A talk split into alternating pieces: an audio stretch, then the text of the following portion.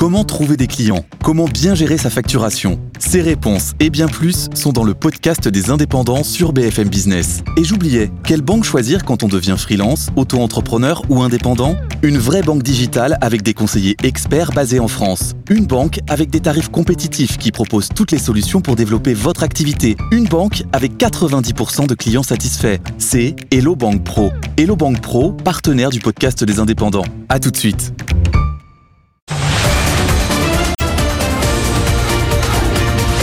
Good Morning Business. Culture Geek. C'est l'ambulance du futur, mais elle existe déjà. Elle circule déjà dans Paris. Ouais, il y en a une pour l'instant, mais on espère en voir euh, un peu partout en France. C'est ce qu'on pourrait appeler une ambulance anti-AVC. Vous savez qu'en cas d'accident euh, vasculaire cérébral, c'est une course contre la montre. Chaque seconde compte. Il y a 140 000 personnes qui en sont victimes par an, 30 000 personnes qui en décèdent. Et quand je dis que chaque seconde compte, c'est à la fois pour sauver la vie de la personne, mais pour éviter au maximum les séquelles. Plus la prise en charge est tardive, plus les séquelles vont être lourdes.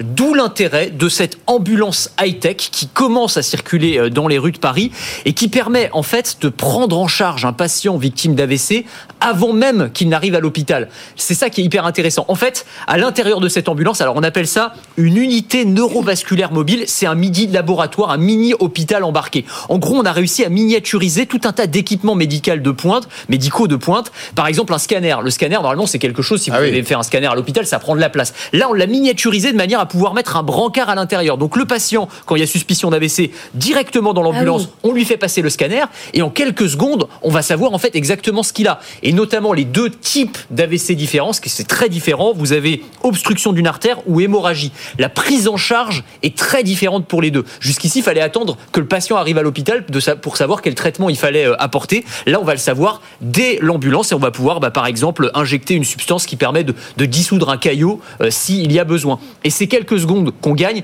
elles sont cruciales. On estime que chaque minute gagnée correspond à 2 millions de neurones qui sont sauvés et deux jours de vie en bonne santé gagnés. Donc là, la tech sauve des vies. Alors c'est pas seulement la tech, hein, parce qu'évidemment à l'intérieur de cette ambulance high tech, vous avez aussi un médecin urgentiste neurologue, un manipulateur, un ambulancier. Donc c'est une mini unité hospitalière embarquée dans l'ambulance. Donc pour l'instant, il y en a une, ça doit coûter quand même assez cher, mais il en faudrait des centaines. Il en faudrait des centaines. Alors c'est tout le, j'allais dire tout le problème. En fait, là, c'est un, un test qui est réalisé par euh, l'APHP et le groupe hospitalier Paris Psychiatrie pour prouver que le retour sur investissement, c'est terrible de parler comme ça dans le domaine de la santé, mais c'est quand même une réalité, est valable. C'est-à-dire que pour un million d'euros, c'est le coût d'une ambulance comme celle-ci. Eh bien, vous pouvez, il faut le prouver en tout cas, eh bien, euh, limiter les risques de handicap à long terme sur tant de patients. Ça Donc, peut c'est- être amorti très très vite. ça hein. peut être amorti très très vite et en fait ça montre bien, j'allais dire, c'est assez symptomatique de ces nouvelles ambulances high-tech qui commencent à arriver, c'est-à-dire qu'on va injecter de plus en plus de technologies, notamment la 5G. On dit souvent la 5G, bon ça sert à rien, sur mon smartphone ça m'apporte pas grand-chose, c'est vrai, mais par exemple dans le médical